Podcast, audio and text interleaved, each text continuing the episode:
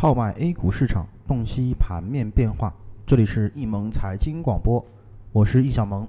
今天是二零一四年七月二十四日，我们先来了解一下今天啊这个早盘的一个盘面情况。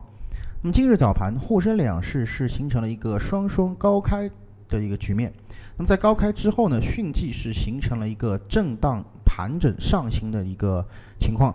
那么沪指呢，在银行、保险、券商、房地产等一些权重类的这个板块的带动下呢，像是这个两千一百点的这么一个整数关口发起了攻击。那么并且呢，在上午收盘之后呢，其实整个沪指来看已经是轻松的啊收复了年线的这么一个位置。不过呢，呃，从另一方面的这个创业板指数来看的话，创业板其实在今天上午不出意外的再次形成了一个大幅回调的这么一个局面。收盘，创业板指数是报收于两千呃这个一千两百七十二点七五点，啊，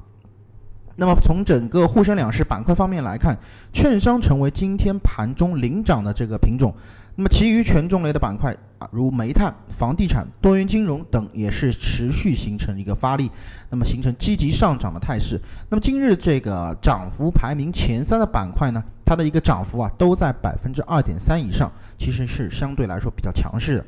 那么，在另一端的这个跌幅榜上来看呢，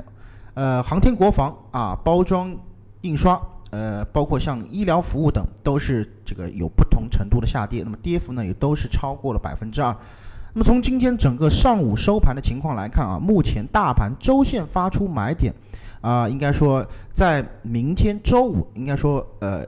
已经是越来越近了啊。那么只要在明天保持在目前点位附近，那么在量能方面呢，不要有一个极度的一个缩量的情况发生，那么周线上这个买点呢，啊，基本上就已经是板上钉钉了。